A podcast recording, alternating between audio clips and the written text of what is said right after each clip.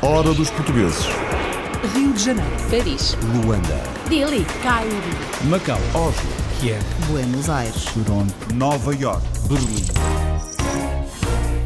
É a maior exposição de sempre de arte portuguesa contemporânea no Brasil. São 270 obras da pintura, escultura e instalações. Mais de 40 artistas, de Amadeu Sousa Cardoso a Joana Vasconcelos, Vieira da Silva, Julião Sarmento e mais. Rafael Bordalo Pinheiro, o grande caricaturista, grande desenhista que viveu no Brasil no século XIX e aqui criou várias revistas, né? E também um extraordinário ceramista, né? Pois é, Rafael Bordal Pinheiro, o mesmo que criou a figura do Zé Povinho, um dos muitos artistas portugueses representados na exposição aberta ao público no Museu Afro-Brasil em São Paulo. O retrato da realidade é a objetiva de Paulo dos Santos, fotógrafo português há muito radicado na Alemanha. O ano passado, mais de um milhão de refugiados entraram no país, fogem da guerra, da fome, da vida que não têm no seu país e procuram noutro. Paulo dos Santos chama-lhes heróis. para se ter uma ideia de- do que é ser refugiado na Alemanha e estar aqui à espera. Algumas vêm da, da guerra, vêm de, de situações muito, muito difíceis. Estas pessoas são todos heróis. É o espelho do nosso tempo, é o que está a acontecer e há que, eh, e há que retratar. Os heróis do nosso tempo, os que fogem de vidas impossíveis. O preto e branco também foi escolhido para retratos do cotidiano português no olhar de Ricardo Vaz Palma, a viver no Luxemburgo. Perspectiva diferente da que é dada a conhecer, por exemplo, na promoção turística do país. Ricardo nous montre des facettes du Portugal qu'on ne connaît pas. O Ricardo mostra-nos lados de Portugal que não conhecemos ou conhecemos pouco. Portugal tem muita importância no nosso país, dada a quantidade de imigrantes que trabalham e vivem cá, frequentam as escolas. Conhecemos certamente o lado turístico e gastronómico, mas acho que o Ricardo mostra ainda uma outra face da medalha. euh. Fotógrafo no Luxemburgo, Ricardo Vaz Palma mostra outros lados da vida no país que lhe dá a nacionalidade, a portuguesa. Arte portuguesa no Louvre, um dos museus mais importantes do mundo e o mais famoso em Paris, é este o grande desafio de um estudioso e mecenas das artes. Luso-descendente, Felipe Mendes tem uma galeria com o seu nome na capital francesa e quer muito levar a arte portuguesa ao Louvre. Percebemos muito rapidamente que o Louvre não estava ainda pronto para comprar eh, pintura portuguesa e que tínhamos que ser nós a oferecer. Eh, e então pensámos rapidamente em criar uma associação, uma associação para os portugueses que vivem cá, eh, que se chama Luz do Património, de maneira a angariar fundos para poder eh, continuar esta aventura. Angariação de fundos para levar arte portuguesa a um dos museus mais famosos do mundo.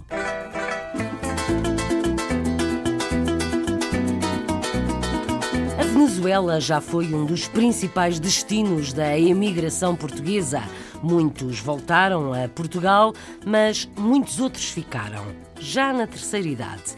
O lar de idosos Padre Joaquim Ferreira fica perto de Caracas, mas longe da confusão.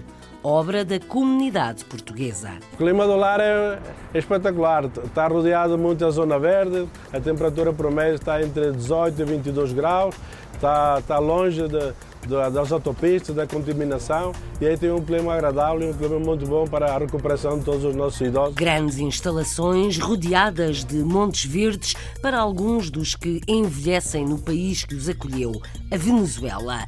Uns partem, outros regressam, muitos vingam na vida, outros nem tanto. No Brasil há uma única entidade especialmente dirigida a portugueses carenciados. Ajuda os mais velhos, os que vivem em favelas e também os que se encontram atrás das grades. Nós acabamos criando o Centro de Apoio a Carenciados. E foi já no segundo momento criado esse, esse centro para atender essa, esse- esses cidadãos portugueses que nos procuravam E, e a demanda mais recente que nós, nós temos agora são os presos portugueses que vieram para cá. Vidas portuguesas no Brasil, muitas vezes longe dos sonhos. Mudamos de continente. José de Oliveira, nascido em Portugal, sempre sonhou em mudar-se para a Austrália. Assim fez e, depois de várias experiências, abriu um restaurante com sabores e petiscos à portuguesa. O sócio australiano tem andado a descobrir vinhos portugueses e, para já, não quer outros. Portugal é uma, um país muito interessante em termos de vinho. Um país relativamente uh, pequeno em termos de, tamanho, mas tem uh, regiões, número de regiões, castas, tem, já tenho 100, 120 vinhos portugueses no meu portfólio, mas ainda não descobriu uh, o grande parte do vinho de Portugal. Um australiano fascinado com os vinhos portugueses. De regresso à Europa, foi na Suíça que Miguel Andrade Lopes conseguiu passar a viver fazendo o que gosta. É promotor de eventos e trabalha na noite. Sou feliz com o que faço. Eh, eu estou num país que não gosta de fazer aquilo que gosta. Mas sim, sempre que posso, é pegar num avião e pôr-me a andar daqui, porque é sempre bom uh, irmos buscar o oxigênio às nossas origens. Um dos grandes dinamizadores das noites na Suíça é português e vamos apresentá-lo nesta hora. This is the last call for the 12 o'clock British Airways flight VA412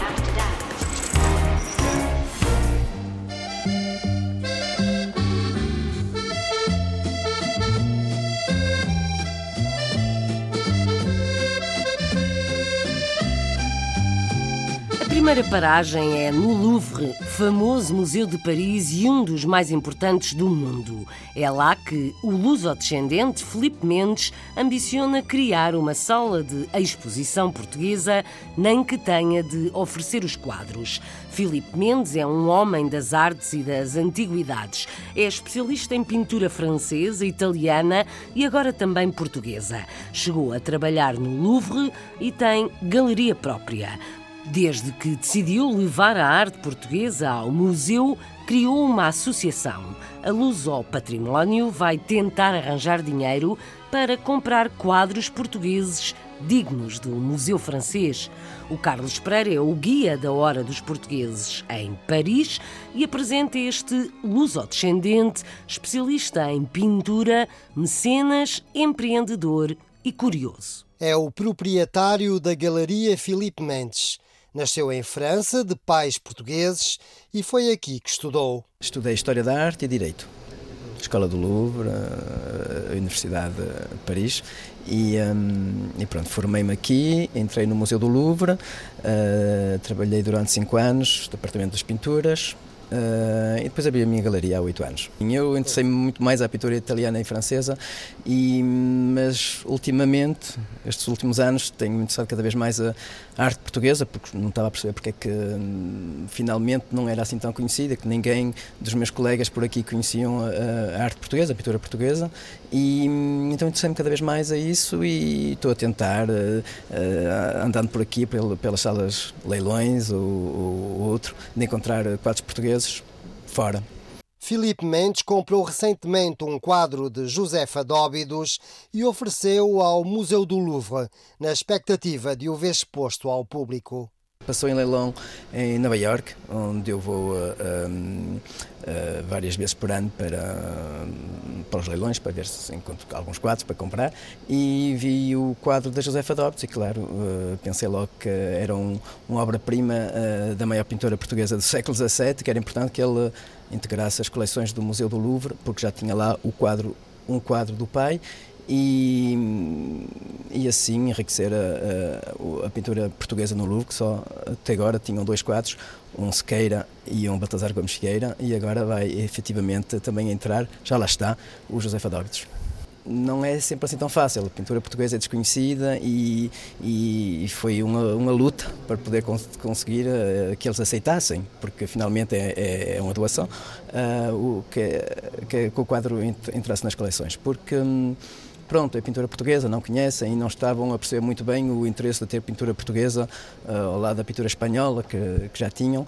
E para que a pintura portuguesa tenha uma sala no Louvre, Filipe Mendes só vê uma solução: oferecer mais quadros ao museu e para tal constituiu a Associação Luz ao Património percebemos muito rapidamente que o Louvre não estava ainda pronto para comprar uh, pintura portuguesa e que tínhamos que ser nós a oferecer. Uh, e então pensámos rapidamente em criar uma associação, uma associação para os portugueses que vivem cá, uh, que se chama Luz do Património, de maneira a engarear fundos para poder uh, continuar esta aventura depois do José Fadóbito. Já temos um quadro em que estamos a pensar muito primitivo português, de maneira a poder financiar a aquisição dele e oferecê-lo ao Louvre e depois ainda mais. Acho que quando conseguimos chegar a seis ou sete quadros, vamos poder abrir a primeira sala consagrada à pintura portuguesa.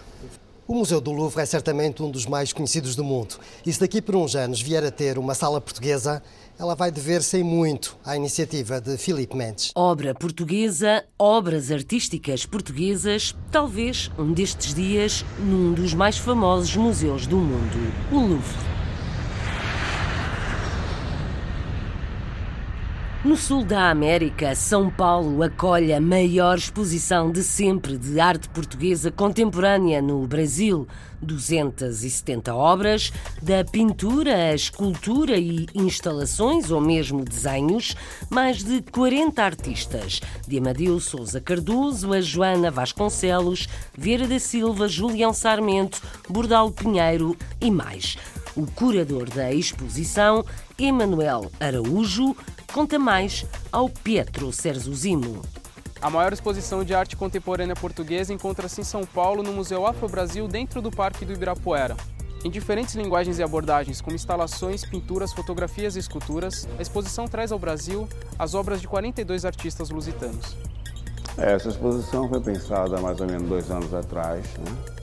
com muitas viagens a Lisboa, ao Porto, e eu fiz uma seleção de artistas dos quais eu tenho uma enorme admiração e também que, de, que entrasse na ideia da curadoria. Uma curadoria de uma exposição que revelasse um olhar português né, para a diáspora, um olhar português pra, pela, pela África, um olhar português para a América do Sul, Brasil, né? E então a exposição tem esse sentido de ampliar esse olhar de Portugal. Ela envolve alguns outros aspectos. Por exemplo, ela envolve três homenagens que estamos fazendo. Uma é ao Rafael Bordalo Pinheiro, o grande caricaturista, grande desenhista que viveu no Brasil no século XIX e aqui criou várias revistas, né? E também um extraordinário ceramista, né? Essa é uma homenagem. A segunda homenagem é para a Beatriz Costa, que é uma grande atriz portuguesa que viveu no Brasil, também esteve aqui no Brasil.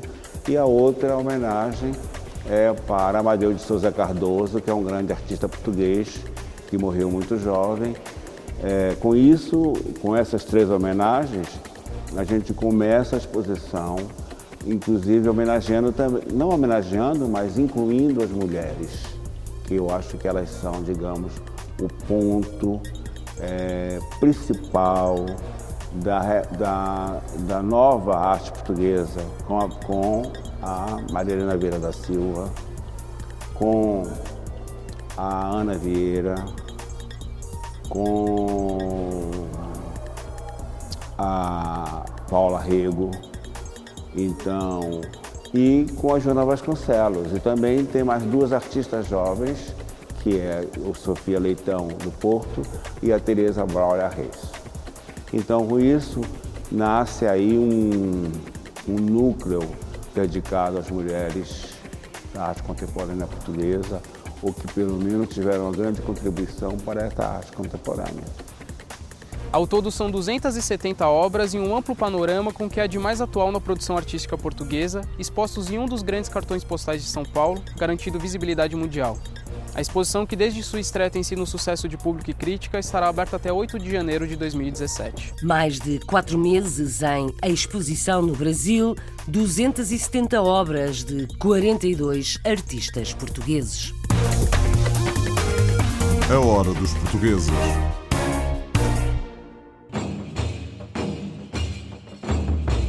Paramos agora na Europa Central. O retrato da realidade é a objetiva de Paulo dos Santos, fotógrafo português há muito radicado na Alemanha, país onde, o ano passado, mais de um milhão de refugiados deram entrada à procura de uma nova vida, muitos em fuga da guerra e da fome. Os heróis do nosso tempo, como o fotógrafo lhe chama. Paulo dos Santos retratou pessoas, instantes, estados de alma que se tornam assim eternos. As imagens já estiveram em exposição em Colónia, exposição que promete ser itinerante e fazer história. As fotos vão ser guardadas no arquivo e centro de documentação da imigração na Alemanha. Retratos dos nossos tempos pela objetiva de um fotógrafo português que Marisa Fernandes apresenta. Paulo dos Santos é fotógrafo desde 1996 e vive há mais de 34 anos na Alemanha. Natural de Lisboa, formou-se em comunicação visual pela Universidade Alemã de Bielefeld e durante o seu curso universitário ganhou uma bolsa de estudos em Nova Iorque. Com um longo percurso profissional, recentemente inaugurou na cidade de Colónia a sua nova exposição fotográfica intitulada Perspectivas, que retrata algumas histórias de refugiados na Alemanha. É uma exposição uh, que é uma documentação uh, dos refugiados que têm vindo agora para a Alemanha nestes últimos anos, portanto, exatamente no, no ano atrasado. Foi uma documentação feita em Raina e Münster, que são duas cidades para o norte da Alemanha, e uh, neste momento são da Síria, do Iraque, também do Afeganistão, mas também do Kosovo, uh, do Ghana, da África, da Eritreia, desses, uh, desses países todos, para se ter uma ideia de, do que é ser refugiado na Alemanha e estar aqui à espera de ser acreditado como refugiado. Algumas vêm da, da guerra, uh, vêm de, de situações muito, muito difíceis que que eu nunca queria passar por elas, não é? é só estas pessoas são todos heróis. É o espelho do nosso tempo, é o que está a acontecer e há que, eh, e há que retratar, e há que denunciar e por outro lado também é a minha, é a minha maneira que eu tenho de, de usar aquilo que sei fazer e o meu trabalho para uma causa que eu acho que, sei, que é justa e, e é uma questão de solidariedade também com as, uh, uh, com as pessoas que vêm, não é? Porque eu também, em princípio, também sou migrante, não é? Só, portanto, uh, também tenho a ver com as pessoas. Uhum. Esta exposição também foi integrada no Festival de Fotografia de Colónia e, devido à sua importância, irá fazer parte posteriormente dos arquivos do DOMIT, que é o Centro de Documentação e Museu de Migração na Alemanha. Esse acervo será depois arquivado no, no Centro de Documentação de Imigração, que é aqui em Colónia. E as pessoas depois poderão uh, consultá-lo. E será agir quando estes jovens, daqui a uns anos, aqui como residentes ou como cidadãos, forem ver a história da família deles e poderem ir ao arquivo consultar e ver as fotografias deles como, como miúdos, não é? Ou como família, ver lá como eu cheguei. Essa exposição também serve para mostrar o que é que já se fez, o que é que se poderá fazer e para continuar. Depois, isto é uma exposição itinerante que será apresentada em outros sítios também. Este é o meu contributo uh, para, para a discussão uh, na sociedade e isto é aquilo que eu posso que eu posso contribuir, é a minha contribuição. Uhum. É aquilo que eu sei fazer, eu melhor, faço o melhor que posso. Ao longo de 20 anos de carreira profissional neste país, Paulo tem realizado várias exposições, participado em diversos eventos e colaborado em distintos meios de comunicação. Além disso, é professor numa escola de fotografia em Estugarda e ainda organiza workshops anuais de fotografia no Alentejo, cujos resultados são publicados em livro fotógrafo e também professor de origem portuguesa na Alemanha. No vizinho grão Ducado, outro fotógrafo, Ricardo Vaz Palma, passou um mês a retratar paisagens, pessoas, pescadores no norte e no sul do continente português para mostrar no Luxemburgo. Imagens a preto e branco de casas em pedra, pedra portuguesa, o granito, ou homens que puxam cordas e redes. Vidas difíceis, por exemplo, dos pescadores em Olhão. Um olhar distante dos cartazes de sol e praia de Portugal, um olhar diferente que os luxemburgueses não conheciam, mas gostaram de ver, como vamos ouvir em testemunhos registados pela Isabela Grebrey, que apresenta Ricardo Vaz Palma e os seus retratos. Para fazer os registros, Vaz Palma navegou sete dias em ambientes de paisagens, retratando o cotidiano e as dificuldades vividas pelos pescadores. O que mais me marcou foi uh, a dureza da vida dos pescadores. Portanto, isto no início. Isto no início. Uh, a dureza da vida deles, o, o, dia a dia deles, que é bastante físico, é, é um trabalho na, no sentido, no, mais primário da palavra: trabalhar. Trabalhar para ter dinheiro, para receber dinheiro em troca. Hoje, o sucesso eminente desse português radicado no Luxemburgo mostra que sua tendência e persistência pela fotografia valeu todo o sacrifício. Antes, Ricardo chegou a estudar na Universidade de Geologia, mas logo descobriu que a fotografia é a sua verdadeira paixão ele é formado pelo Instituto Superior de Belas Artes na Bélgica. De lá até agora, Ricardo vem conquistando seu espaço e respeito dos profissionais do ramo por toda a Europa. Estou muito satisfeito e foi por isso mesmo que vi hoje. Estou curioso por ver o trabalho dele, sendo eu também fotógrafo. Ele tem algumas fotos bastante expressivas e é uma forma de conhecer alguém que nunca vou encontrar na vida. O português Ricardo Vaz Palma retrata nessa sua terceira exposição no Luxemburgo um pouco da pesca e também da arquitetura. Ricardo nos mostra des facettes du Portugal qu'on ne connaît pas. O Ricardo mostra-nos lados de Portugal que não conhecemos ou conhecemos pouco. Portugal tem muita importância no nosso país, dada a quantidade de imigrantes que trabalham e vivem cá frequentam as escolas.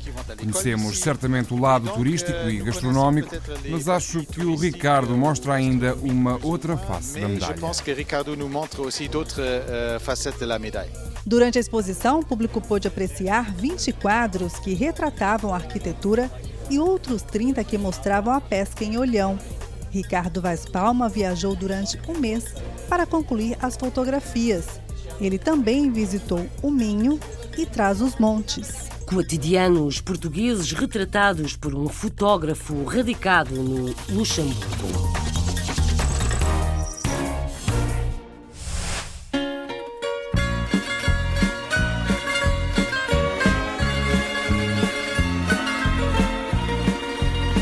A Broa e a Boutique, inspiração e mão portuguesa em Jersey City, nos Estados Unidos. Já lá vamos. Para já, no outro lado do mundo, Austrália foi sempre onde José de Oliveira sonhou viver. Assim fez e, depois de várias experiências, abriu um restaurante com sabores e petiscos à portuguesa, servidos em travessas comunitárias. Vamos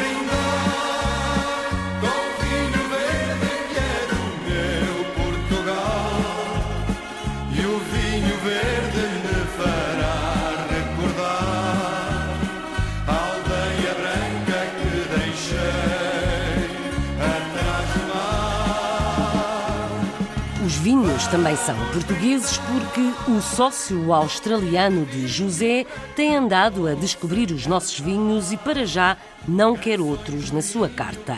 Michael Wren é importador e comercializador de vinhos. Espanta-se com a variedade de um país tão pequeno como o nosso.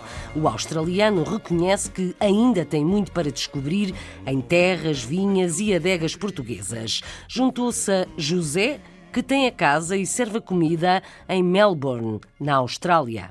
A Filipa Santos abre estas portas na hora dos portugueses.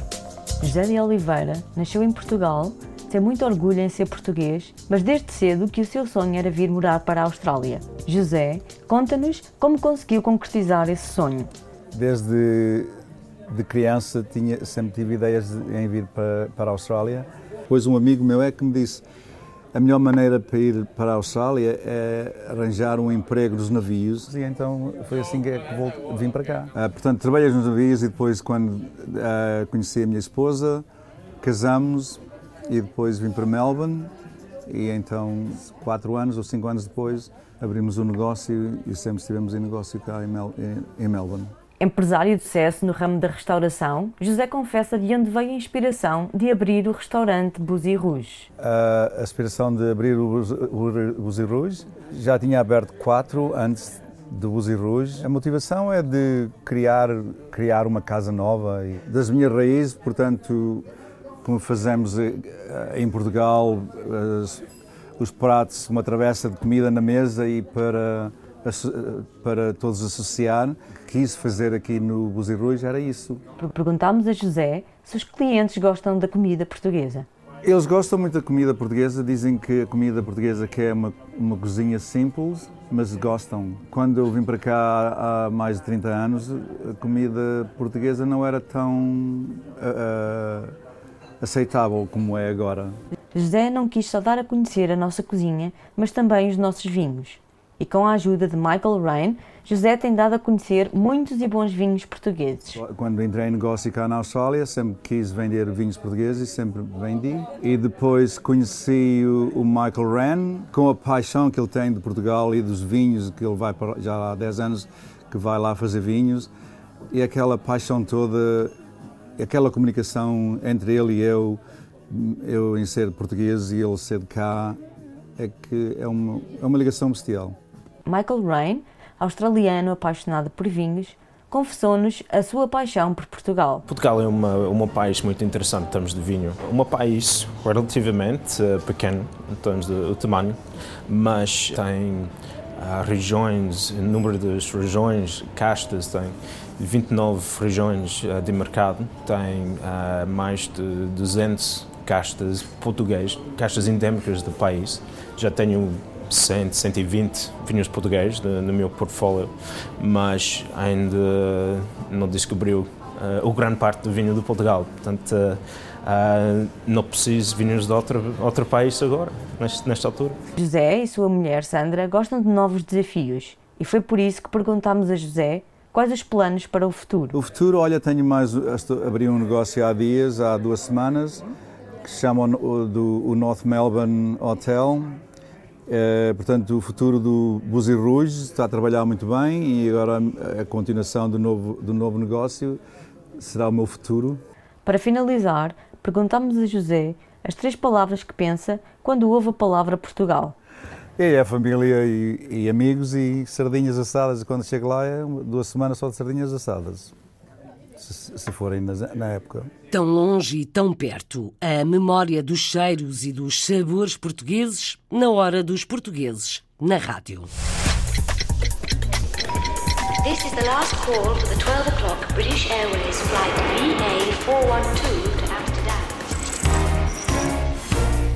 A Venezuela já foi um dos principais destinos da emigração portuguesa. Estima-se que sejam perto de um milhão e meio os portugueses e lusodescendentes a viver no país. Muitos já voltaram a Portugal, mas muitos outros ficaram já na terceira idade. O lar de idosos Padre Joaquim Ferreira fica perto de Caracas e é obra da comunidade portuguesa. Grandes instalações rodeadas de montes verdes numa área que se estende por mais de 15 mil metros quadrados de terreno. Mas não há bela sem senão. Falta dinheiro ao lar para, por exemplo, contratar um médico a tempo inteiro. A Venezuela está em crise, grande crise, por isso os apoios têm diminuído. O responsável do lar, Padre Joaquim Ferreira, explica as condições em que vivem os portugueses mais velhos. Vamos ouvir Osvaldo Freitas na reportagem de Felipe Gouveia. Foi criado por iniciativa da Sociedade de Beneficência de Damas Portuguesas de Caracas e tem capacidade para acolher uma centena de avózinhos. Com modernas instalações e administração própria, o Lar da Terceira Idade Padre Joaquim Ferreira é exemplo da solidariedade que caracteriza a comunidade lusa. O Lar da Terceira Idade foi fundado no ano 2005, tem capacidade para 100 idosos, tem habitações, tem habitações compartidas, habitações individuais. Temos agora na atualidade lá 62 idosos. O clima do lar é, é espetacular, está rodeado de muita zona verde, a temperatura por mês está entre 18 e 22 graus, está, está longe de, de, das autopistas, da contaminação e aí tem um clima agradável e um clima muito bom para a recuperação de todos os nossos idosos. Eles levantam-se redor das 8 da manhã, temos lá um pessoal capacidade, preparado, enfermeiras, trabalhadores do asseio, temos lá 32 pessoas trabalhando para poder acompanhar o dia a dia dos, dos idosos, dos velhinhos que estão lá no lar e há um grupo também de freiras, são quatro freiras que estão constantemente, vivem lá dentro do lar e têm as suas refeições, tem o pequeno almoço na manhã, ao meio-dia tem o, o, o almoço, à tarde tem a merenda e à noite tem o seu jantar. Tem uma atenção à noite de um, de um grupo de enfermeiras que faz o percurso por todas as habitações a ver se há alguma situação irregular. Agora, com os recursos que recebemos, estamos pensando em ter um médico permanente lá no lar. Com mais de 5 mil metros de construção e 11 mil de áreas verdes, o lar foi construído com o apoio da comunidade lusa, da Academia do Bacalhau e dos governos de Portugal e da Madeira. As damas portuguesas trabalham em conjunto com a Junta Diretiva do Lar e esse é o Também do lar da terceira idade. Toda a parte operativa do lar faz-se dentro do lar. A comida, temos um grupo de cozinheiras que trabalham lá no lar, são empregadas do lar. A parte de lavandaria também, a roupa de todos os idosos são lavadas e engomadas lá dentro do lar. Então, contamos também com uma ambulância, uma carrinha para buscar os produtos aos mercados. Tem missa todos os dias da semana, para um pouco, tem, tem um divertimento, tem uma a RTP, tem um canal lá aqui que se chama DirecTV lá para ver as notícias de Portugal. Tem as visitas dos familiares que são sábado e domingo. A aposta é dar atenção de qualidade. De Portugal, chegou recentemente um apoio económico da Secretaria de Estado das Comunidades Portuguesas, mas é urgente conseguir outros recursos. O Lar sobrevive com um grupo de empresas que aportam mensal uma quantidade. Agora, neste momento, devido à situação do país, há muitas empresas que não aportam o suficiente com a inflação que temos no país, que praticamente, como todos sabem, este ano vai chegar a 700%. Se não há, é bem difícil manter o lar. Necessitamos recursos, fazemos alguns almoços que temos que começar a fazer para buscar umas rifas, para buscar mais dinheiro para poder sustentar o lar, que neste momento está em déficit. Problemas de um país em crise, a Venezuela. Nos últimos tempos e por causa das dificuldades, muitos portugueses e lusodescendentes têm deixado o país. Uns rumam a outras paragens, outros regressam a casa.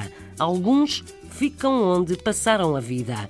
Este lar de idosos, perto de Caracas, obra de e para portugueses, pode acolher cerca de uma centena de pessoas. Pouco mais a sul, no Brasil, a provedoria da comunidade já tem quase meio século de vida. É a única entidade criada para apoiar portugueses em São Paulo. Começou com um lar de idosos, mas atualmente presta vários tipos de apoio social, jurídico, financeiro e psicológico. Ajuda portugueses com necessidades, alguns que vivem em favelas, outros na cadeia, maioritariamente presos por tráfico de droga. A Provedoria da Comunidade foi fundada por imigrantes, como conta o presidente da instituição, Paulo Porto Fernandes, ao Pedro Serzuzimo, outra vez na hora dos portugueses. Quando falamos das comunidades portuguesas do Brasil, é comum encontrarmos histórias de sucesso em ascensão material de tal maneira que isso nos parece a norma. E mesmo que seja, a exceção não deixa de existir. Portugueses em situação de carência, abandono e até cárcere fazem parte da realidade das comunidades portuguesas brasileiras. A provedoria da comunidade portuguesa de São Paulo existe para atender e auxiliar essas pessoas. Ela foi fundada em 1968 por portugueses, imigrantes aqui no estado de São Paulo, e ela inicialmente criou um lar para idosos, onde hoje abriga cerca de 50 idosos portugueses e também de outras origens, brasileiros, gregos, espanhóis, enfim. A maioria são portugueses. De acordo com a demanda que nós tivemos aqui no, na provedoria, nós acabamos criando um centro de apoio a carenciados. E foi já no segundo momento criado esse, esse centro para atender essa, esses cidadãos portugueses que nos procuravam. Essa carência que eles tinham era exatamente para orientação, para tirar desde tirar documentos até pensão social, enfim, situações emergenciais de carência absoluta mesmo. Alguns que moravam até em favela, por incrível que pareça. E, e a demanda mais recente que nós, nós temos agora são os presos portugueses que vieram para cá.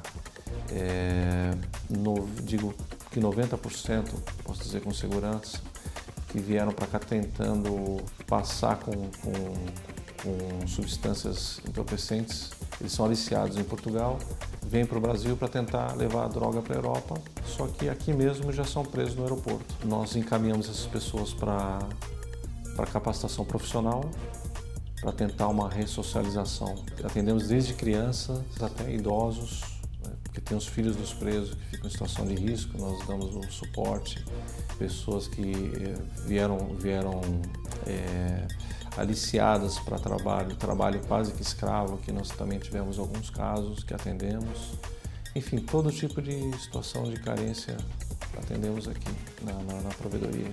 Os trabalhos da provedoria também atendem a angolanos, guinenses e pessoas originárias dos demais países de língua portuguesa, resgatando essas pessoas da marginalização, reinserindo-as na sociedade e garantindo dignidade ao fim da vida. A provedoria da comunidade portuguesa de São Paulo é um triunfo humanitário daqueles que não deixam de olhar aos seus. Há quase 50 anos que a provedoria da comunidade em São Paulo apoia portugueses com problemas no Brasil. A hora dos portugueses. Mais a norte, nos Estados Unidos, o casalinho juntou-se e a receita está a ter resultados. A Bro é uma casa de petiscos portugueses em New Jersey pertence a Micael Casalinho, que se inspirou nas memórias portuguesas que guarda. Receitas da avó, da bisavó, tascas típicas, objetos e acessórios que sempre se usaram nas aldeias. Os clientes são, acima de tudo, norte-americanos e gostam do que lhes chega à mesa, como vamos ouvir. O restaurante Broa de Michael é vizinho da boutique fina da irmã Elizabeth Casalinho. Ela aposta em decoração e acessórios de moda, também com inspiração portuguesa. Diz que lhe corre nas veias.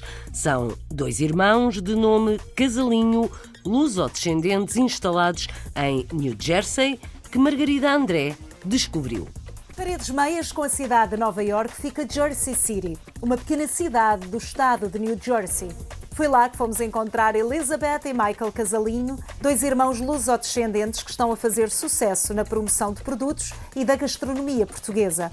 A boutique Fina, da qual Elizabeth é proprietária, conta já com três anos de atividade e comercializa principalmente acessórios de moda. O tipo de produto é mais na parte acessório e gift tudo desde cadernos a malas, a, a bijutaria, loiças da Vista Alegre. O gosto pela moda, arte e cultura portuguesa sempre estiveram muito presentes para Elizabeth. Queria estar ligada à moda, queria estar ligada às artes, o que é que podia fazer. Tinha que ser uma coisa bem personalizada para mim, que, sei lá, me corresse nas veias, que eu entendesse bem, que eu pudesse falar apaixonadamente com os clientes. Eu pensei que trazer a cultura era um aspecto bom e era oferecer algo que não era muito comum, especialmente por estas partes. E foi a vontade de conciliar todas estas vertentes que a levaram a abrir a loja Fina. Sendo o universo dos clientes maioritariamente americano, a receptividade aos produtos portugueses tem superado as expectativas iniciais. A grande maioria dos artigos comercializados inserem-se principalmente nas categorias de produtos artesanais e artigos de qualidade. No mesmo edifício e mesmo por baixo da loja fica o Broa, um restaurante português do qual é proprietário e chefe de cozinha Michael Casalinho, irmão da Elizabeth. O conceito é de uma tasca típica portuguesa e desde que abriu portas tem se tornado um dos locais com mais sucesso na zona. O restaurante é para Michael um tributo às tradições gastronómicas portuguesas e foi buscar inspiração para a decoração e receitas às aldeias e locais tradicionais que visitava em Portugal. Este espaço uh, saiu-me da cabeça. Eu, eu, é que criei, eu é que desenhei, eu é que construí o espaço com as minhas mãos. Uh, e isto uh, era para mim o que é Portugal, do que eu me lembro ter ido a Portugal aos anos todos, de ir às tascas todas por, por Lisboa, por, por Leiria, de onde eu sou. Com o menu que consiste em petiscos e que varia diariamente, os clientes têm a oportunidade de ficar a conhecer as mais variadas iguarias da gastronomia tradicional portuguesa. Tento manter as coisas mais portuguesas, autênticas possível. Uh, em termos de, de, menu, tento ir buscar receitas da minha avó, da minha bisavó, que, eu, eh, que, que me lembra. A clientela do Bro é variada e consiste principalmente por clientes que não são de origem portuguesa. Sinto-me em casa. O Mike é uma pessoa fantástica, ele sabe de que comida gostamos. Às vezes vamos lá e nem sequer escolhemos. Ele traz comida, diz que tem algo especial para nós e traz logo para a mesa. Ficamos sempre surpreendidos. É fantástico. O empenho que estes dois irmãos colocam na promoção da nossa cultura e gastronomia é um exemplo e motivo de orgulho, demonstrando que o que é tradicional português é apreciado por outras culturas.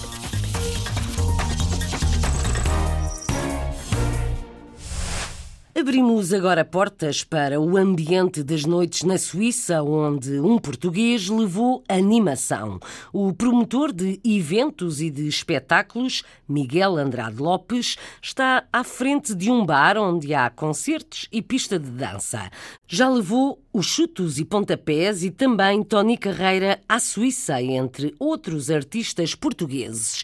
Diz que quer atender aos gostos da comunidade portuguesa no país, que é grande, são mais de 300 mil os portugueses na Suíça, mas não só. Miguel quer abrir portas a mais artistas internacionais. Conta que sempre viveu e trabalhou nas noites em Portugal e estranhou muito a falta de animação noturna na Suíça. Apesar de não ser fã do país, é feliz com o que faz. Por isso, lá está, com a família, mas sempre que pode, apanha um avião de regresso às origens para mudar de ares e matar saudades. Vanessa Santos faz as apresentações na Hora dos Portugueses. Chegou à Suíça há pouco mais de três anos. Trouxe consigo a vontade de vencer no mundo da organização de espetáculos, com a promessa de fazer a diferença e dar uma nova vida à noite suíça. Quando saía à noite, achava que a noite suíça era um tanto quanto morta. Para quem vinha de Portugal e estava habituado a, algazarra e a, e a alguma adrenalina, chegas aqui e olhas para a noite suíça e ficas tipo não, não tem nada a ver com a nossa noite. Então, como eu tinha tantos anos de noite e tinha conhecimento de causa e conhecia os artistas, foi o que fez com que eu, de alguma maneira, começasse a contactar os artistas. Uma vez que eu também conhecia algumas casas e conhecia alguns donos de algumas casas, por que não propor-lhe aquilo que nós tínhamos lá?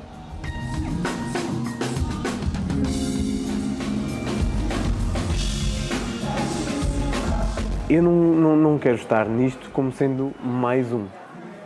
Eu terei que ser aquele que tem que fazer a diferença. Eu não quero ser, chamado de agente, uh, mas sim de uh, alguém que representa ou que vai fazer com que as coisas sejam diferentes. Uh, eu tento ter DJs senhoras. Porque se eu tiver DJs homens, passa a ser igual. Se tiver DJs femininas, passa a ser diferente.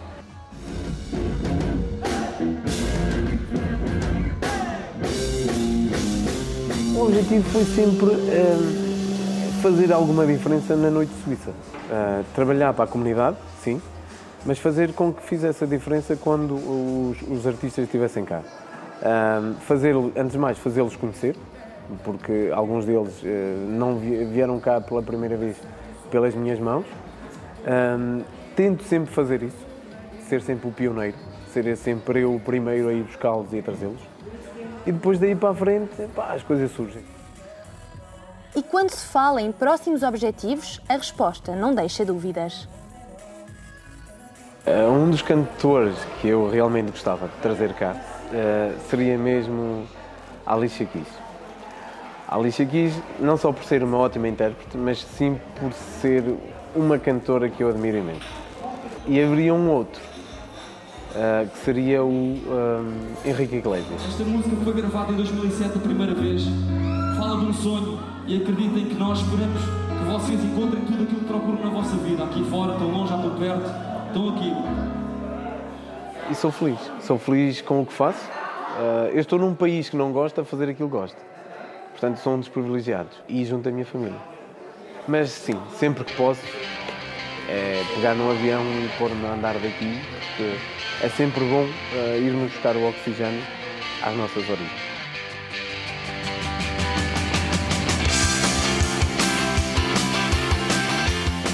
Mudar de ares, voltar às origens, a um clima mais agradável, a ambientes mais animados. Assim é o saudoso Portugal para muitos que estão longe, uns mais do que outros. O relógio não para, a hora já passou, até.